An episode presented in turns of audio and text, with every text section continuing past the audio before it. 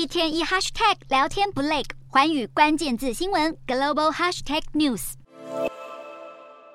台湾明年一月将进行总统及立委选举，离现在已不到一年的时间，各主要政党将启动大选备战。随着时间逼近，可能的人选也慢慢浮出台面。当然，邻近的中国也相当关注台湾的政治发展。今年一开年，北京当局就频繁对台提出各种呼吁，包括重启两岸航点以及两岸协商的政治前提，而这背后都是盘算着对台湾中央选举结果产生影响。复制二零零八年的经验，恢复。过去两岸密切交流及往来的荣景，可以说两岸议题依旧会是二零二四年大选的主旋律。今天的国际新闻评论要来谈谈中国国台办主任宋涛上任后，不同于过去的做法，采取相对柔软的姿态，表面上是要促进两岸关系和缓。问题是中国近期频频对台释出恢复两岸交流的动作，真正的目的为何？即将进入二零二四年总统大选的台湾又该如何看待呢？中国国台办主任宋涛走马上任，就马不停蹄。的安排与台湾政商人士见面，包括政治立场与中国友好的台湾政治人物，以及举办二零二三年台商新春座谈会，和多位台商代表与谈。宋涛展现出促进两岸往来正常化、常态化的积极态度，同时也不断释出善意。不同于过去片面禁止多项台湾农渔产品进口中国，今年初解禁台湾部分酒类、食品类输入中国，快速通过审核台湾厂商的申请，并开放进口，可以说。前后态度落差之大，中国的做法实在耐人寻味。中国对台政策并没有实质的改变，依旧依循着反独促统的路线，在一中原则及两岸主权没有任何妥协的余地。纵然整体国际形势对中国不利，但在两岸关系的立场，不容许台湾有国家地位，反对台湾以国家主体参与国际事务，当然也不乐见全球各国与台湾有政府间的互动与合作。所以，就算对台政策有柔软的一面，强硬的军事恫吓及政治施压不会。中断，这也是为何习近平在中共二十大的政治报告中强调不会放弃武力解决的选项，这是中共对台的基本套路。进入第三任期的习近平权力极大化的状态下，对台政策也是紧握在习近平手上，而再加上习近平有永久延任的可能性，那么就必须在两岸问题上有所作为。可以预测的是，中共对台政策会积极建构两岸统一方案，与台湾亲中认同统一的政党及组织合作，来落实习近平所谓的民主协商，而社会。扣合和平统一的推动，具体的作为包括经济利诱、政治统战及认知作战。除了由国台办进行政策宣导及呼吁之外，台湾内部的中共代理人配合演出，里应外合来提升对台成效。值得留意的是，中共近期呼吁两岸能恢复航点，这对台湾来说政治顾虑高于经济判断。主要理由是中国疫情虽然有趋缓的迹象，但真实状况仍是不明，尤其主要国家对中国旅客的入境管制仍未。松绑，两岸之间的通航需求在未有增加的前提之下，贸然全面开放恐怕还需要审慎评估。此外，两岸航点应当基于市场需求。中国在二零一九年片面限缩中客来台旅游，至今仍未解除限制。再加上台商赴中投资锐减，恢复航点的数量恐怕也需要重新估算，而不是照单全收中方的呼吁，渐进式的开放才能符合我方利益。至于中国国民党副主席夏立言率团访中的安排，两岸之间的交流与沟通当然重要，只是涉及到两岸事务的沟通，这属于公权力的范围，而不是谁具有与中共往来能力的争论。况且，中共设下两岸交流的政治前提，必须接受一中原则的九二共识，以及反对台湾独立的立场。倘若商议两岸农渔业权益问题，需要接受中共如此不对等的政治要挟，那么所达成的共识，或是中方片面允诺的经贸承诺，恐怕是裹着糖衣的毒药。台湾。过度依赖中国市场的代价，将会重蹈过去中共对台惩罚的覆辙。事实上，从中共的角度来看，任何对台措施都具有统战的目的。无论是软的一面，开放台湾产品进口，重启两岸航点，或是硬的一面，对台军事恫吓，打压台湾国际空间，无非是希望能强化对台渗透，来改变台湾的政治发展。眼前最立即的就是影响二零二四年的总统大选结果。可以预期的是，会有亲中的组织及个人配合中。国演出，包括以美论、恐战意识、和平协议等等，这都是为了削弱台湾民众对于中国威胁的危机意识，不但与当前国际形势相逆而行，更可能会造成国际社会的误解。中国对台整体方略不会因为台湾政治出现变化而有调整，依旧会坚持和平统一及一国两制方针。更不用说台湾历经三次政党轮替，中共从来没有放弃武力犯台的选项。对台湾来说，中国的军事威胁会一直存在，不会因为频繁交流而有改变。只要台湾持续推动国家正常化，维持民主体制运作，保有自主独立的国防能力，以及对外拓展国际关系，中共会继续对台增加压力。换言之，与对台湾有野心的独裁政体打交道，不可能换来长治久安的和平。唯有提升自己的国安意识及准备，加强国际链接及自主性，才是台湾的最大利益。